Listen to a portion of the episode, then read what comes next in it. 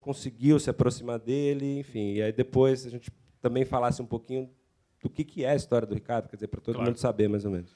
É muita coincidência porque a minha história com o Ricardo é a minha história com São Paulo.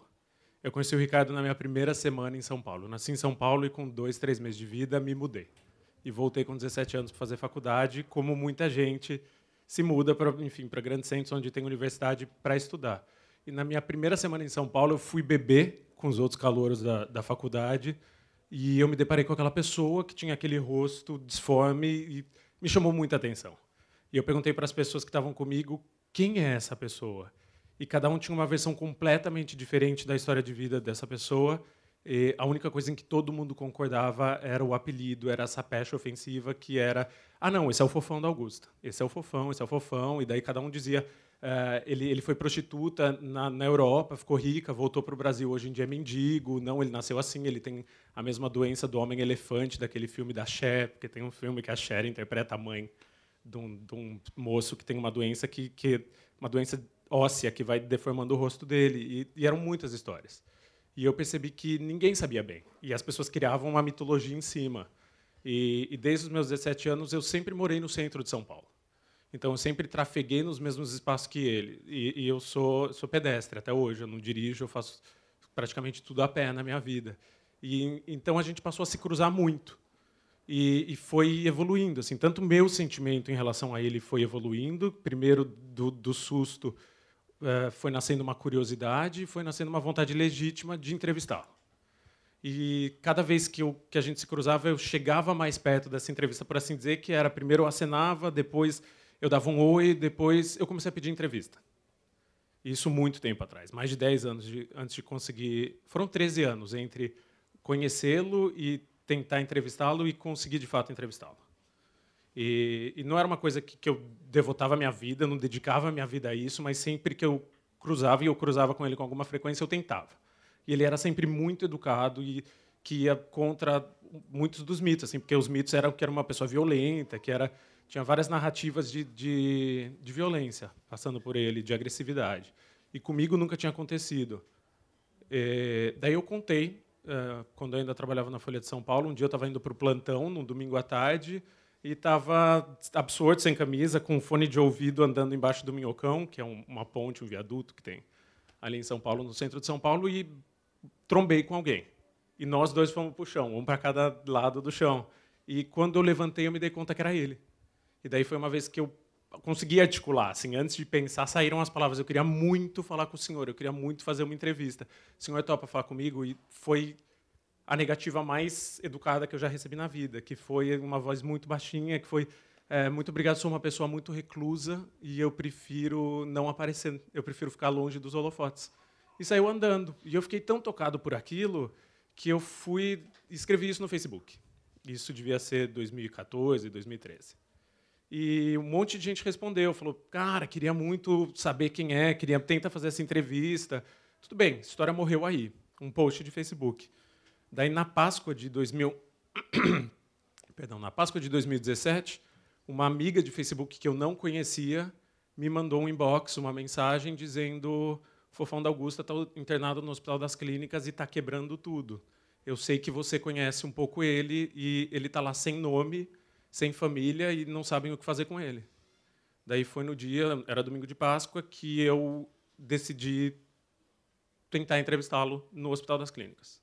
Eu estava almoçando na casa da minha mãe, que, que também escreve, que, que é uma pessoa muito curiosa e muito muito ousada, ela é muito corajosa, e ela falou: "Tá bom. Está aqui? Eu vou com você." Inclusive está ali, ó, escondida. Oi, Isabel. Não adianta se esconder. E e a gente foi para o Hospital das Clínicas visitar uma pessoa que estava lá como paciente desconhecido, que é como você denomina quando alguém entra sem, sem documento. Tem 300, 400 pacientes desconhecidos por ano no HC, que é para onde vão as pessoas que são. Por exemplo, eu conheço uma pessoa que foi atropelada durante o trote da GV em São Paulo e estava sem documento e foi levado para o HC. É para onde vão os desconhecidos que estão precisando de assistência médica em São Paulo.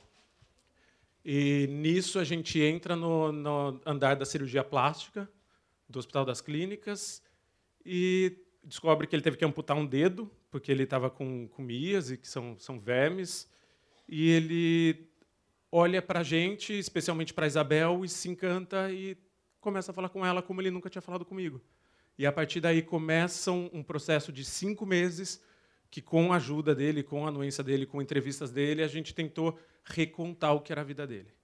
Para um motivo prático, que era achar um documento para levar para o Hospital das Clínicas, poder dar um nome para ele e poder dar um encaminhamento para ele ali dentro, porque tem, existe uma limitação também. Se a pessoa está como, como anônima ou como desconhecida, você não pode fazer certos encaminhamentos.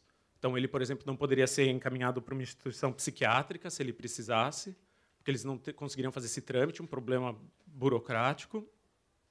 E, mas também um, um caráter bem simbólico que era vamos tentar descobrir quem é essa pessoa que todo mundo conhece sem saber quem é em São Paulo. E daí foi uma, uma apuração muito doida que envolveu cento e poucas pessoas em quatro meses e meio, que foi, sei lá, desde uma uma produtora de moda muito rica que mora num apartamento incrível na Avenida São Luís e tinha contratado ele para ser host de uma festa que ela tinha dado anos antes, até Ana Maria Braga, que ele tinha penteado na época que que ela trabalhava na Paulista, ele trabalhou na Gazeta um período breve, depois na Record e ele foi cabeleireiro dela. E descobrimos isso, assim, que ele tinha um nome, que era Ricardo, ele tinha saído de uma família muito tradicional de Araraquara, que é uma cidade no interior de São Paulo, uma família que teve o primeiro rádio da cidade. E ele tinha tido algum sucesso, tinha saído de casa com 17, 18 anos por ser gay, tinha ficado rico em São Paulo, tinha conseguido algum dinheiro sendo cabeleireiro e sendo maquiador, e tinha tido um amor da vida dele, que era o Wagner. E um tinha injetado silicone no rosto do outro como um exercício estético. Eles queriam parecer bonecas chinesas de porcelana, eles achavam bonitos e agora abro um parênteses, porque parece uma coisa muito extraordinária para a gente, mas nos anos 80 e começo dos anos 90 era muito comum em São Paulo injeção de silicone líquido. Eles assim, queriam tanto... parecer a cantora Rosana, não é? É, isso, eh, o, o, o, Wagner, a Vânia queria parecer a Rosana. Rosana daquela como uma deusa, como não sei deusa. quem lembra dessa, dessa cantora. E era muito comum na comunidade LGBTQ de São Paulo e, e do Rio também na, no, nos anos 80 e 90 que se injetasse silicone líquido em tudo, assim, no, tanto no rosto quanto na, na, anca, quanto no peito. Então, daí no meio dessa apuração a gente encontrou a Cacá de Poli, que é uma drag maravilhosa que pesa 150 quilos e falou que tem 5 litros de silicone em cada anca e mostrou. Assim. E, só que no caso deles foi um exercício estético que foi longe demais. Assim, cada um chegou a a injetar. Os médicos daí estimaram que chegou a injetar 5 litros de silicone no rosto. E a Vânia, até hoje, eu posso mostrar, a Vânia já fez 10 cirurgias para retirada de silicone. Isso é uma foto razoavelmente recente da Vânia, nua aqui. É uma foto de divulgação dela, porque ela foi, ela fugiu do Brasil em 1989 e foi para a França, onde morava um irmão dela, também cabeleireiro, muito bem sucedido. Daí ela chega na França e, como miséria, pouca é bobagem, o irmão dela morre um ano depois. E ela começa a dançar num cabaré e, e logo assim, no momento que ela está fazendo a transição e se descobrindo, se assumindo como mulher trans, ela começa a se prostituir também. E nos anos que ela está na França, ela já teve sete, oito nomes. Assim, o truque dela foi muito mais de marketing. Enquanto o Ricardo ia se agravando na, na, esquizofrenia aqui, até chegar na rua no fim dos anos 90 e virar esse artista de rua que, que a cidade conhecia, a Vânia foi perseverando, se prostituindo e foi ganhando dinheiro porque ela começou a criar personagens. Assim, ela era o Fernando... Quando e por que eles terminaram e quando que ela foi para Paris? Vânia foge em 1989, em parte porque ela conheceu o Ricardo muito jovem. Ela conheceu o Ricardo com 14, 15 anos. Ele tinha oito anos a mais que ela, então ele era um jovem adulto, ela ainda era uma pré-adolescente barra adolescente. Eles tiveram um caso de amor que durou quase 10 anos aí e se amaram muito, assim, moraram em São Paulo e depois se mudaram para Araraquara de volta, que era a cidade dele, tiveram dois salões, foram bem sucedidos. Só que ela disse que ele era muito obsessivo e que ela queria viver a juventude dela, então ela foge. Ela literalmente foge levando um tijolo de maconha na mala, num ônibus cometa para São Paulo e de São Paulo vai para Paris. E daí em Paris acontece isso, que, que ela revoluciona o mercado do sexo meio sem saber, porque ela vira meio Fernando Pessoa da prostituição. Ela vai criando pseudônimos. Explique-se, explique-se. de quando em detalhes quando sobre o Fernando ela, Pessoa. ela muda, não, ela muda de nome, ela cria personalidades como uma maneira de manter o marketing dela sempre muito arejado. Então ela começa como Wagner, que era uma corruptela de Wagner, que era V-A-G-N-A, que também é uma coisa. Depois que ela me contou, ela falou: Nossa, é, parece meio vagina, né? parece um pouco. Wagner, depois vira Carra, né? Cara, Rara, Vênus, Venúzia. E, e ela anunciava com essas fotos, por exemplo, essa foto que eu mostrei é uma foto de anúncio, que ela anunciava em revista de sexo heterossexual. E ninguém tinha feito isso, por, talvez por achar que não era bem o nicho, assim. E ela descobriu que era um nicho loucamente. Assim, o telefone dela tocava a ponto dela, dele queimar e ela precisar trocar de telefone a cada duas semanas de tanto que ela tocava. Tem dois pontos importantes para tocar, Chico. Primeiro, a morte do Fofão e como isso transformou, do Ricardo, como que isso transformou aí a sua relação com, com essa história. E depois acho que seria legal você falar um pouquinho também sobre a apuração em Paris. Quer dizer, quando você descobriu a Vânia estava lá, você foi para lá junto com a Isabel. Uhum. Vocês ficaram lá com ela um tempo e tal. Eu queria que você falasse um pouquinho sobre essas duas coisas, esses claro. dois momentos. Depois que, que, a reportagem saiu em 2017, eu eu meio que congelei. Assim, eu não queria mais falar desse assunto. Para mim, o assunto estava contado minimamente bem contado, com alguma decência, preservamos.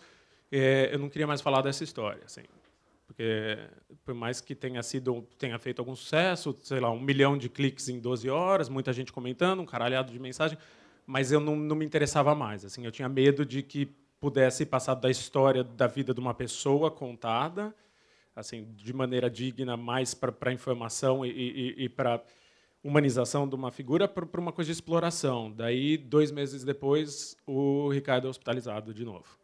Ele já tinha recebido alta. Quando a matéria saiu, ele recebeu alta do, do HC. Eles tinham estabilizado ele no HC, fez a amputação do dedo, tinham achado os remédios certos para a esquizofrenia. Ele recebe alta e conseguem, graças aos documentos, uma vaga para ele num centro de assistência psiquiátrica público. Ele chega no, no CAPS, vira as costas e vai embora. E ninguém pode obrigar ele a ficar lá e volta a morar na Cracolândia. Ele morava numa pensão na Cracolândia. Daí tudo bem, a vida voltou a respeitar a opção da pessoa. a gente publicou o perfil, eu estava com ele quando publicou o perfil e, e tudo parecia bem, assim, todo, todo, muita gente se manifestou querendo ajudá-lo, muita gente deu dinheiro para ele, o Ministério Público queria entrar com uma ação para pegar uma herança que ele tinha dos, da, de familiares, assim, da, do, dos pais e da mãe que, do tio e da mãe que morreu logo depois que a matéria saiu, para estabelecer um salão, fazer alguma coisa, ou, ou, um cuidador, assim, alguma coisa que pudesse sustentar a vida dele. Daí ele é internado e morre, em dezembro, dois meses depois que a matéria saiu. E para mim foi quando eu senti que, que aquela matéria tinha chegado em alguém, porque eu fui a primeira pessoa a saber que ele tinha morrido, mesmo eu estando meio que era minha lua de mel na Itália. Porque os médicos do hospital que ele estava, ele estava no Hospital do Mandaqui, que é um outro hospital público de São Paulo, esse na Zona Norte, me mandaram mensagem no Instagram falando. E, e, era gente que eu não conhecia. Daí eu, de lá, tive que avisar a família aqui, a família dele, porque só um familiar podia liberar ele. Porque, de novo, ele estava internado sem documento. Só que dessa vez todo mundo sabia o nome dele, por mais que ele não tivesse documento. Na prática, todo mundo sabia o nome dele. Então foi daí que eu senti que tá, chegou em algum lugar, mas ao mesmo tempo grande merda que chegou em algum lugar ele morreu. De nada adiantou. E e nisso a Vânia tinha acabado de aparecer. A Vânia apareceu semanas depois que saiu a reportagem e falou: Eu li, eu gostei muito, fiquei muito tocado, eu queria falar com você. E, e me apresentaram, quem me apresentou para ela foi uma outra prostituta brasileira, uma prostituta pernambucana, Alexandra Bartz, que mora em Paris há muito tempo. E, e ela só me escreveu falando: Eu conheço a bicha de Paris. Daí eu falei: A bicha de Paris, imagino que seja o Wagner. Daí ela falou: É, mas o Wagner agora é a Vânia. E da última vez que eu fui visitar o Ricardo, no, no Hospital do Mandaqui, a Vânia falou com ele por Skype. Os dois se reviram. Você propiciou isso, né? Você fez o. É, meio. Foi, foi uma coincidência. Assim, a gente estava no Mandaqui quando a Vânia me mandou uma mensagem. Comecei a trocar muita ideia com a Vânia sem intuito de escrever nada, sem intuito só pela curiosidade, porque acabou virando até hoje. Assim, eu tenho contato com todas as pessoas do livro, quase. Assim, inclusive tenho problemas com pessoas do livro, assim, estou envolvido em várias. É, porque e daí eu falei, Vânia, estou no hospital, você quer ver o Ricardo? Ela falou, quero. E eu, a gente voltou para o quarto, estava com a Isabel e E eles se viram e foi muito emocionante, assim, todo mundo, eles choraram, todo mundo chorou, ele estava no quarto coletivo, dessa vez ao contrário do, do, Hospital das Clínicas, que ele ficou no quarto sozinho, porque a Vânia perguntou: "Você lembra de mim? Você sabe quem eu sou, Ricardo?" E mesmo ela agora uma mulher, uma, um mulherão, assim, uma mulher, ele falou: "Eu lembro. Eu estou falando comigo mesmo. Você é o amor da minha vida." E, e, ele perguntou: "Você lembra que a gente tinha gatinhos e eles tinham sete gatos com nome, sete gatos machos com nome fêmea?" em Araraquara. Daí os, os dois começaram a chorar e todo mundo começou a chorar. Assim, o hospital inteiro saiu para o corredor e. Cena está descrita no livro. e um evangélico que caiu da moto e estava na cama do lado e meio não queria nada com ele. Eu talvez queira crer que ele chorou junto. Assim. Porque, de fato, ele levou a mão no rosto e, sei lá, foi um momento muito. E daí ele morreu e e depois da morte dele, a Vânia, que foi a Vânia que me instou, na verdade, que, que falou. Ela começou a contar a história dela muito aos poucos. E era tudo muito inacreditável.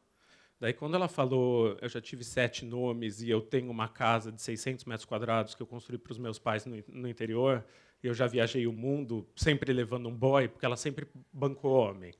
Ela é dessas, assim, ela não só ganhava o dinheiro dela, como ela bancava homem. E, e eu quero, queria contar minha história. Você não quer vir para Paris? foi daí que eu decidi, tá, talvez valha a pena revisitar essa história, mas com um novo viés. Assim, não é a mesma história. É, é, a continuação dessa história e é um outro personagem que sozinho valeria um livro. Assim, quando eu me aproximei da Vânia e descobri que ela era uma mulher trans que nasceu no, no fim do mundo, nasceu na beira de um rio, na, na no limite do, de São Paulo com o Paraná, que os pais dela eram analfabetos, que desde criança ela apanhou muito por ser afeminada, que a família dela obrigava ela a lutar boxe com árvore para ela ficar mais machão, e ela ficou musculosa, ela era um homem muito musculoso quando ela era jovem, que com 15, 16 anos ela foge da casa dela para morar com o Ricardo, e, e vai para a França e revoluciona a França, e depois é presa por tráfico internacional de pessoas. Eu falei, gente, sério, esse é um livro. Assim, que bom que tem o complemento da primeira parte. Que bom que o perfil do Ricardo é, é complementar e, e, são duas, duas vidas que se bifurcaram, né, de duas pessoas que tiveram uma aparência muito parecida. As pessoas achavam, inclusive, que eles eram irmãos gêmeos ou a mesma pessoa, por causa do silicone no rosto. E, mas que teve desfechos completamente diferentes. E daí ela convidou e a gente foi para Paris. Era abril de 2018. E a gente ficou em Paris com ela algum tempo. Acho que ficamos duas semanas com ela em Paris, meio vivendo a vida dela. Assim, ela, como como eu e como a Isabela é muito andarilha também, então a gente passou duas semanas andando por Paris com ela e ouvindo da, da vida dela, assim, basicamente andando pela cidade e, e, e, atrás de um tesouro que ela prometia que era uma tal do Macave. Ela falaria do Macave, falava do Macave. Macave é um depósito um, guarda-volumes que ela tinha na periferia de Paris e que lá teria foto da vida dela inteira, teria um arquivo dela inteira. E ela prometia, e daí a gente marcava dia, ela desmarcava, ela era meio fleumática. Ela é, nisso ela já está bem afrancesada, assim, ela é bem cheia de fleuma, demora quatro minutos para falar uma coisa que poderia demorar cinco, cinco segundos, assim. Ela é bem politesse francesa, assim. E, e daí até que a gente consegue, assim, a gente consegue sempre com um pouco mais incisivo falar Vânia, a gente precisa ver essas fotos. Se você precisar, eu, eu, peço um Uber, eu peço o que você quiser, vamos achar essas fotos. E ela, muito constrangida, levou a gente para tal da cave que existia e é onde estavam todas as fotos do livro. Onde estavam caderno de imagem ah. aqui no livro que reproduz algumas das fotos que estavam na, nessa cave. São fotos tem, bem impressionantes. Tem essa foto aqui que é maravilhosa, que são os dois montados. A estética deles é inacreditável. Assim, eles eram uma coisa gender bender, assim, RuPaul's Drag Race 30 anos antes disso existir. Isso aqui é em 1986, numa boate que chamava Medieval, na Rua Augusta. Eles ainda tinham bastante dinheiro, moravam numa, numa kitnet e saíam assim na rua, completamente secos e molhados, meio desicroquetes, e, e eles eram sempre foram muito afrontosos esteticamente. Daí a gente passa esse período com a Vânia, uh, levanta bastante coisa da vida dela, uh, ela se abre, assim tem um momento muito comovente já mais para o fim das nossas entrevistas, da nossa visita, que ela não queria mostrar a casa dela para a gente. Ela convidou inicialmente a gente para ficar na casa dela e daí de novo enrolava, encebava, não levava para casa, até que a Isabel insiste que quer cortar o cabelo com ela. porque ela quer parar de se prostituir atualmente e ser só cabeleireira. E nisso ela cede, finalmente mostra a casa dela para gente. E ela mora numa kitnet, num apartamento super decente, no Cartier Latão, bairro ótimo, mas é o único momento em que, em horas em horas de entrevista, sei lá, 20, 30 horas de entrevista, ela chora. Porque para ela é, é um atestado de fracasso, porque ela já morou nos apartamentos de três quartos do lado da Torre Eiffel. Assim, e ela fala: se eu tivesse investido bem, se eu tivesse vivido bem minha vida, eu teria um apartamento de três quartos na Torre Eiffel. E eu moro numa kitnet. Então, a única coisa que ela se envergonhou, ela se abriu da vida inteira. A única coisa que ela se envergonhou é o que ela não, ela considera um fracasso profissional, talvez. Então, foi o único momento. Foi, foi um personagem de uma personagem é esse jargão horroroso do jornalismo, né? Que a gente chama de personagem quem é a pessoa que nós sobre quem nós estamos escrevendo. Cada vez mais eu acho isso um pouco de mau gosto, mas enfim, ela foi. Tá falando mal do título da sua. Ah, tá, chama personagem? Criador, criatura é pior que personagem, mas. é, eu sei lá, é isso, assim, o perfilado. Assim, ela foi uma das perfiladas mais generosas e mais sem condição que, que eu já encontrei. E o único limite dela que foi quebrado no último dia que a gente estava em Paris era abrir a casa dela. E a gente descobriu que chegando lá que era uma casa ótima, era uma casa super bonitinha, mas que para ela representava a materialização de más escolhas profissionais. Que ela diz: Eu tenho hoje 55 anos, eu queria parar de me prostituir. E se eu tivesse investido bem, eu teria meu apartamento de três quartos. Mas você mencionou a passão, a prisão dela. Por que, que foi? Ela ajudava as brasileiras que chegavam em Paris. Tem, existe uma comunidade. Tem inclusive um capítulo que a gente vai jantar com as amigas dela. É uma comunidade de prostitutas brasileiras em Paris. Tem, tem de um tudo, assim. E tem de todas as faixas etárias, de gente de, de literalmente do Chuí a Castanhal, que é uma cidade no Pará, e elas formaram uma família lá porque é muita gente que não, não conhece ninguém. Inclusive, algumas delas nunca tinham andado de avião antes de mudar para a Europa para se prostituir. E a Vânia sempre ela é, ela é meio a matrona, ela é o centro dessa comunidade. E deu que ela foi denunciada e a justiça francesa, no a polícia francesa, acusou-a de ser traficante internacional de pessoas, aliciadora. Daí ela ficou presa em Fresnes, em outra prisão grande francesa, e foi inocentada, porque, pelo menos no entendimento da juíza, daí não é nem meu entendimento, ela fazia meio na brodagem, assim, ela ajudava, ela ensinava francês para as meninas que chegavam, ela conseguia um contato ou outro, mas ela não tinha lucro com isso. Então ela passou, mas ela passou aí quatro, cinco meses presa, com perigo de ser deportada e não foi. Continua ali com a carta de séjour dela, o documentozinho dela, porque ela é casada com uma francesa chamada Sherazade, uma dançarina que ela conheceu num cabaré, são casadas até hoje e ela continua na França. Recebe, vai começar a receber uma, uma pensão agora e foi inocentada dessa acusação, mas teve, assim, teve esse momento muito ruim da vida dela que ela ficou presa no inverno acusada de tráfico internacional de pessoas. Agora, Chico, você mencionou há pouco que você ainda mantém contato com muita gente que você entrevistou para o livro. Quer dizer, você recebe esse comunicado de que o Ricardo está internado num domingo de Páscoa e você sai nesse mesmo dia junto com a Isabel e vocês vão para o hospital. Quer dizer, você vai para Paris e fica duas semanas lá também junto com a Isabel, se envolve para caramba com a história da Vânia. Quer dizer, existe um mergulho aí na vida é, das pessoas com as quais você trabalha que embaça aí algumas fronteiras e tal, né? até que põe em questão algumas alguns limites que talvez alguns jornalistas não não quisessem ultrapassar. Como é que você vê um pouco essa maneira de abordar esses teus é, as pessoas que você escolhe perfilar o que, que você acha que isso traz de bom e o que, que você se arrepende disso? Porque deve haver questões complicadas, aí, do ponto de vista de ficar, né, de repente, tendo muita solicitação e, enfim, ficar muito absorvido por isso. Né? Cara, foi, foi uma imposição que, que essa reportagem trouxe primeiro e que depois teve outros desdobramentos. Depois se reproduziu em outras reportagens, outros perfis que eu fiz, que foi eu não sentia que era justo eu exigir tudo da pessoa e eu não dar nada em troca nesse caso, de um convívio tão extenuante. É, e, e, principalmente, eu, eu me sentiria salafrário se eu omitisse isso do leitor. Que acho que acontece muitas vezes. Assim, acho que muitas vezes o jornalista estabelece um contato com a fonte que ele não deixa transparecer, achando que isso é objetividade. E eu discordo. Eu acho que nesse caso, porque tinha um, um, um, fator muito prático. Assim, eu não podia mentir. Eu até tentei escrever objetivamente, sem ser em primeira pessoa o texto, em terceira pessoa e objetivamente. Mas como eu ia justificar que um a certidão de nascimento do Ricardo chegou no Hospital das Clínicas se fui eu que fui até Araraquara e peguei? Como eu ia negar minha interferência e como eu ia me eximir de qualquer responsabilidade que fosse trazer esse fato? Vai que acontecesse uma coisa muito ruim com ele porque eu levei a certidão de nascimento dele para o Hospital das Clínicas. Então foi uma questão ética muito grande que eu discuti com um monte de jornalistas que eu admiro antes de publicar. Assim, foi até um momento bom na carreira para exatamente restabelecer essas, por que existem essas fronteiras e que fronteiras são essas, quais são os interesses dessas fronteiras, a quem serve essa, essa objetividade, assim, quem, quem ela está protegendo? Ela está protegendo o personagem? Ela está me protegendo? Ela está protegendo o leitor? Ela, essa barreira, essas, esses muros têm que servir para proteger alguém.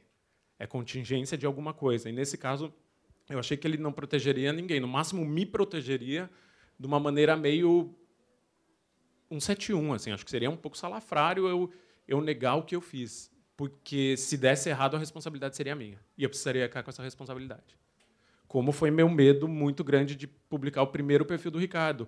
Vai que eu estava dizendo que uma pessoa em situação de rua, quase em situação de rua, ele dormia às vezes uh, na rua, às vezes na, numa pensão na Cracolândia, vai que alguém se aproximasse dele com o intuito de pegar a herança que ele tinha no, no banco e nunca tinha pego. Foi, foi a informação que eu revelei que fez isso.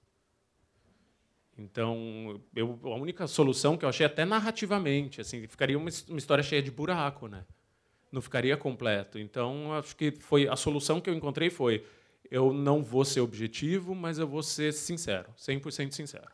Cartas na mesa, assim, é isso. Então, aconteceu da seguinte maneira. Sim, mas além disso existe uma entrega enorme, né? Quer dizer, existe uma disponibilidade sua da sua parte. Da Isabel, você se importaria de falar um pouquinho como foi a ah. sua participação nesse livro? Isabel, ó, muito interessante. Vai.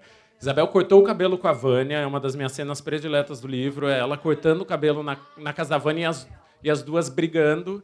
E a Vânia veio para o Brasil para o lançamento do livro e ficou hospedada na casa da Isabel. E elas foram juntas para a praia. Foi então é, é uma coisa que transcende, né, mãe? Não, e é uma amiga. Hoje uma das minhas amigas queridas.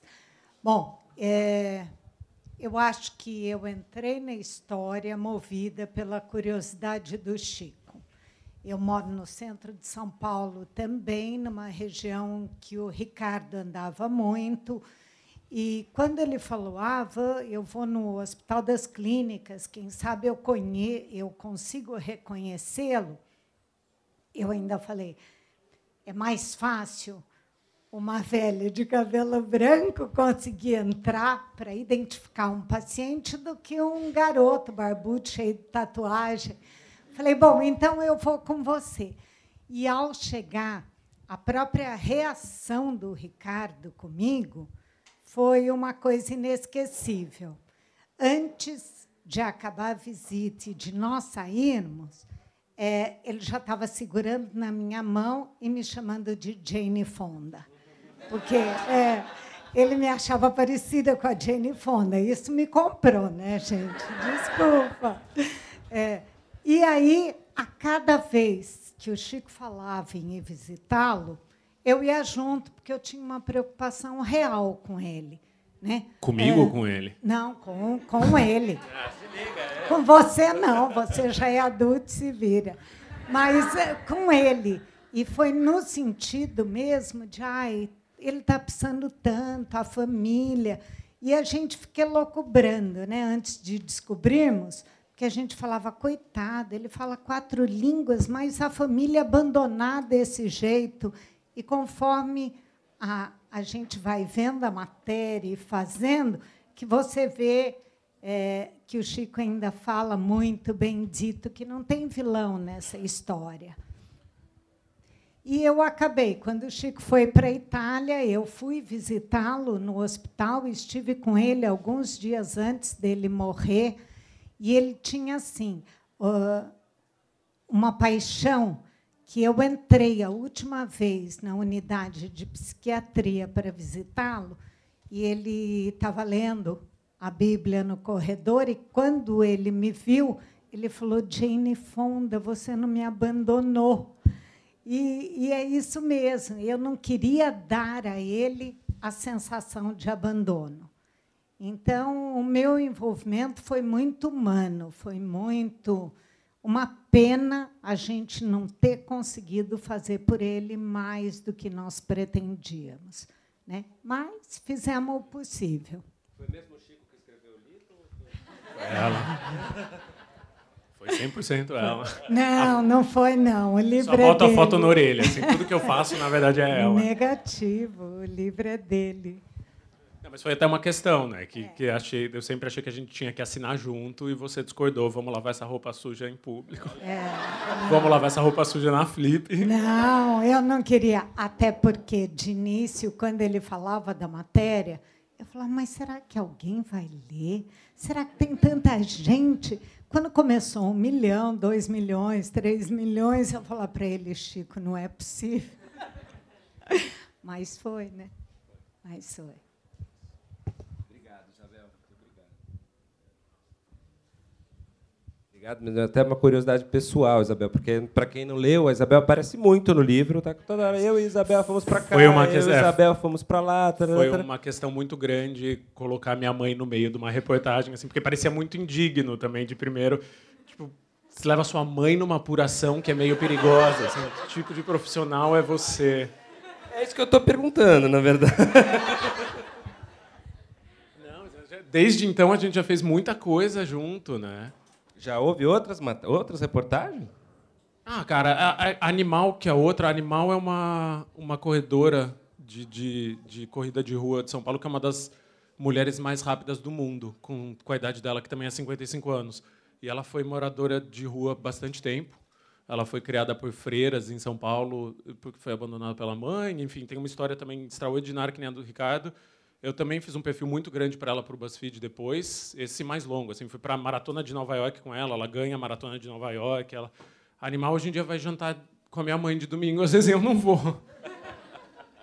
Mas é. É, tem isso também. A gente, a gente tem uma, um retro trabalho. Assim, a gente é uma dupla meio, meio inconstante. O livro dela, ela escreveu uma memória sobre como, depois de 32 anos casada com um homem que vem a ser meu pai, ela descobriu que ela era muito traída, se mudou para São Paulo e se deu 32 experiências sexo-amorosas. 32 experiências eróticas. E foi o livro dela que saiu faz cinco anos e que eu meio editei. Assim, eu morava fora do Brasil e a gente começou a se corresponder e, e fez junto. Então, foi isso. Assim, pra- só para justificar o meu, como eu fui cruel com a minha mãe, ela falou que não botou o nome dela nesse porque eu não botei o meu nome no dela. Então, ficou. agora estamos no zero a zero. Bom, antes que fique muito freudiano nessa mesa, vamos voltar para o jornalismo. Né, filho? Jornalismo e tal, né? Repórter. Olha como fica constrangido. Quem deveria estar constrangido não está constrangido. Quem está constrangido é você, Flávio Moura. Mas enfim, caminhando. Não, mas eu queria te perguntar, você tá falando da, eu queria te perguntar sobre os, os seus trabalhos depois disso, para a gente não ficar só aqui. Super. Você falou da, da corredora e eu queria te perguntar da Elk, que você também fez um, um Acho que isso eu ainda da, não posso da Elk Maravilha e depois ainda está fazendo para você. também para Todavia um livro sobre o João de Deus. Sim. E aí queria te perguntar um pouquinho, então, como é que tá Super. isso, até aproveitar e fazer uma reunião de trabalho, ver se está dando certo. Eu te falei que eu tô, eu tô em outras. O que aconteceu foi, eh, depois que, que saiu o Ricardo e Vânia, a, a editora Todavia, muito espertamente, começou a assuntar, vem cá, você não tem vontade de, de fazer alguma coisa sobre João de Deus. E eu, sinceramente, não tinha, de primeira, assim. Não tinha mesmo, porque eu estava numa pira de achar que eu só conseguiria escrever sobre gente que eu admirasse. E não é o caso. Não é o caso mesmo. E daí eu fui para Badiânia para ver o que aconteceria. Badiânia é ali a cidade do lado de, de, de Goiânia, o centro, polo espírita mundial do, do João de Deus. E passei uma semana lá. E, e descobri que a história me interessava assim, que tinha história, tinha pano para manga e que a história me interessava assim, muito. Mas dessa vez talvez mais vendo a cidade, né, contando a história de uma cidade que não existia até um homem e que agora está se esfacelando depois que esse homem cai. Assim, é meio um tabuleiro de xadrez sem o rei. Porque você vai lá, tudo está falindo. Assim, é uma cidade que está morrendo e está gangrenando agora. Assim, é, é isso. Assim, você dá para ver a cidade morrendo e, e fazer contar a história dessa cidade. Assim, o que é essa cidade que movimentou tanto dinheiro? O Globo deu há duas semanas que, que ele desviou 40 milhões de dólares. Assim, imagina o tanto de dinheiro que corria nessa cidade para alguém conseguir desviar 40 milhões de dólares. Você já foi uma vez para lá, né? O que, que você encontrou foi. lá?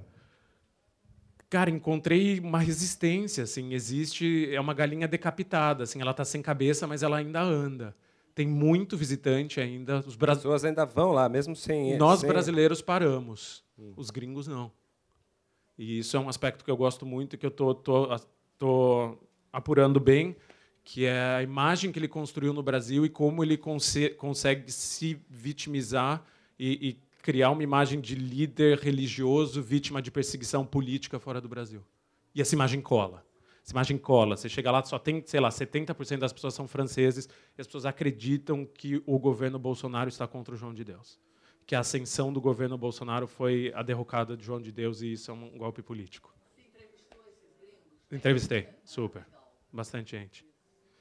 Era uma época que ele que ele estava no hospital ainda, agora ele voltou para a cadeia, então nós fomos no hospital onde ele estava, conseguimos entrar. E, e muito, e, e, realmente, assim, a, a, opinião de muita gente que ainda vai lá e paga muito dinheiro para ir lá é que ele é vítima de perseguição política, de que isso é uma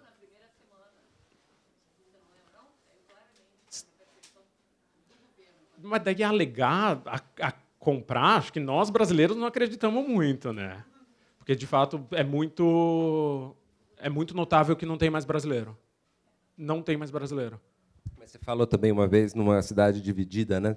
De um lado da cidade é uma coisa, de um lado é outra. A Badiânia existia do lado de cada BR. Daí chega essa pessoa meio fugida, esse que na época ele ainda era meio garrafeiro, curandeiro, ele não tinha estabelecido muito a, a, a caixinha da fé dele. E ele chega fugido, da cidade até onde ele estava, porque ele era sempre perseguido por médico, era sempre isso. Ele se estabelecia numa cidade, os conselhos de medicina iam atrás e expulsavam. E ele é expulso também de Abadiânia, mas ele cai nas graças de um fazendeiro do lado de lá da rodovia, que dá um terreno para ele do lado de lá da rodovia. Ele funda, estabelece a casa João Dom Inácio, e aos poucos o lado de lá da rodovia vai ficando maior que o lado de cá, que é de onde ele foi expulso.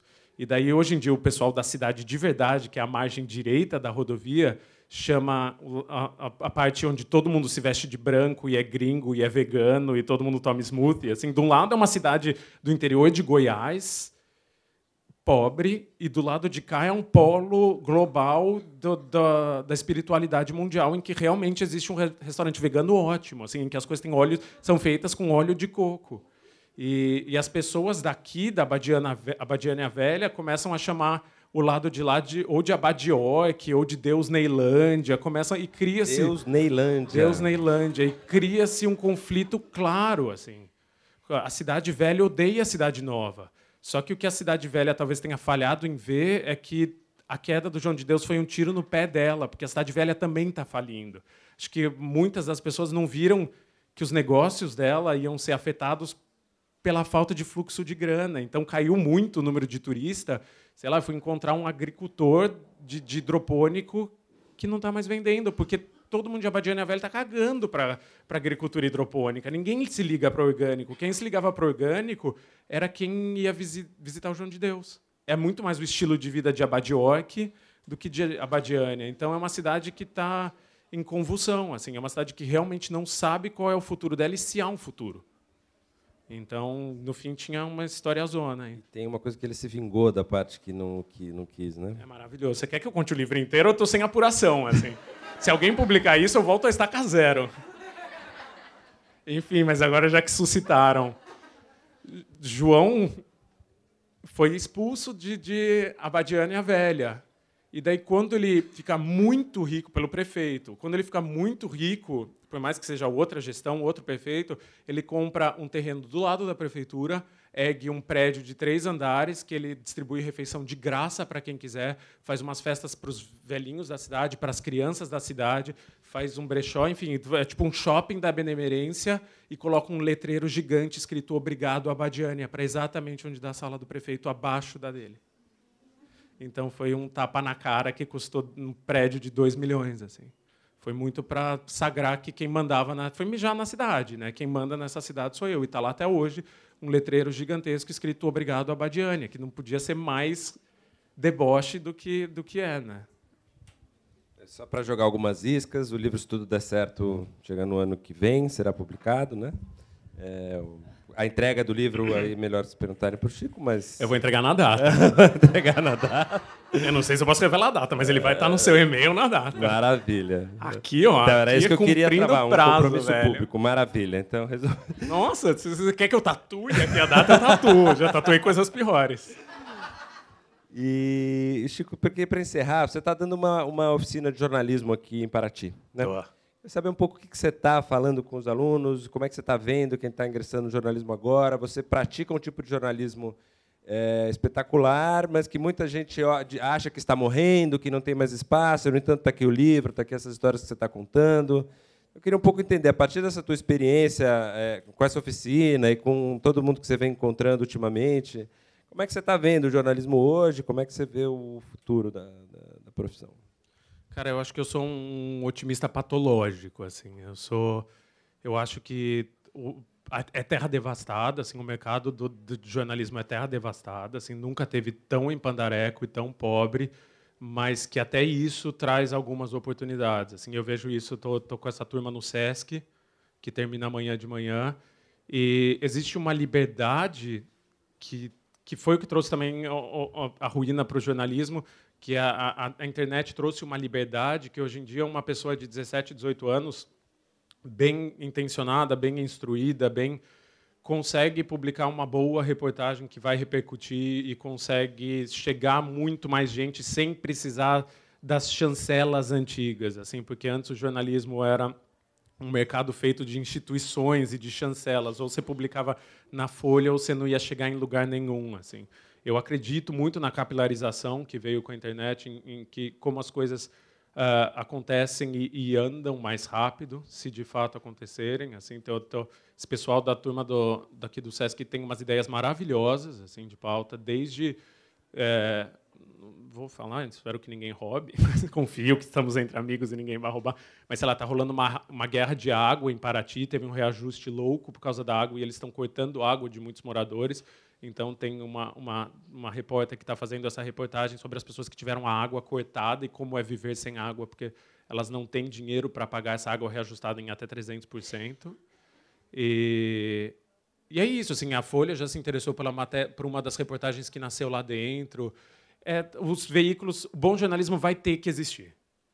As pessoas existe demanda. Eu acho que ag- agora a oferta está passando por um reajuste muito grande e existem vários caminhos. Assim, vai ser um jornalismo corporativo. Uma coisa que eu flertei muito recentemente acabou não se concretizando, mas quase se concretizou, foi fazer um, um podcast jornalístico patrocinado por uma empresa de telefonia que ia ser só isso, assim, ia ser esse podcast foi inteiro gravado com o celular X, gravado e editado. E teoricamente eles veriam as pautas antes, porque é um, um podcast de personagens, que é até um podcast que agora eu estou fazendo para o Spotify, não mais para essa empresa, que cada episódio é a vida de uma pessoa incrível, um personagem incrível, só que não teriam, eles não teriam ingerência sobre essa pauta o máximo que eles poderiam fazer é tirar fora o, o- o patrocínio sem tirar o dinheiro. Assim, se eles achassem que o resultado era muito desinteressante para eles, eles tirariam essa vinheta. Esse podcast foi gravado com um celular X. E eu sei que é um exemplo e é uma coisa que nem se concretizou, mas existem caminhos. Assim, eu acho que, que vão se criar novos caminhos porque existe demanda assim, por boas histórias e, e nunca vai deixar de existir. Então, seja no mercado editorial, seja. Podcast é o grande fetiche, né? Eu vivi esse semestre inteiro de fazer podcast. Fiz podcast para Deus e o mundo. Assim. Fiz muita coisa boa, fiz muita coisa ruim. Estou fazendo dois que eu amo, podcasts noticiosos de perfis, assim, os três que eu fiz esse semestre. E, e todos têm, têm dinheiro, assim, todos têm agora, acho que o dinheiro está meio indo para um pouco para aí, daqui a pouco vai para outro lugar. Acho que é, é, são tempos incertos, assim, são tempos bem incertos, mas vão se abrindo umas portinholas, assim. Acho que se se Deus fecha uma porta, ele abre uma janelinha, assim, pode ser uma, uma frestinha desse tamanho, mas alguma coisa há de haver, assim, se, mas que é um mercado que está murchando, é um mercado que está murchando, né? Acho que isso não dá para negar, assim, também não dá para ser ter uma, uma análise que, que foge da realidade, assim, as pessoas estão deixando está deixando de existir vaga, assim, não existe mais vaga fixa para jornalista, ser elitista numa redação. Você não vai entrar mais numa grande redação com 17 anos e fazer carreira e ser repórter especial aos 40. Muito dificilmente, para quem está entrando no mercado hoje, esperar isso. Mas cada vez mais está se criando uma categoria de, de, freelancers e de a terceirização do mundo. Assim, nós somos a reforma trabalhista antes da reforma trabalhista. Eu sou há anos a reforma trabalhista. Não, não, não tenho décimo terceiro, acho que tive um décimo terceiro na minha vida. Assim, desde então, nunca mais não é para todo mundo, não é para todo mundo, mas é um dos caminhos que se que se ilumina agora e eu tento não perder o ânimo olhando para ele. Tem o caminho dos livros também, esse é um exemplo, que vem também são um exemplo importante. Então eu queria tentar terminar com essa nota minimamente otimista, Sim. te agradecer muito. Muito obrigado, Isabel, pela participação. E a todos vocês, Valeu, muito gente. obrigado. Até a próxima. Obrigado, Elias.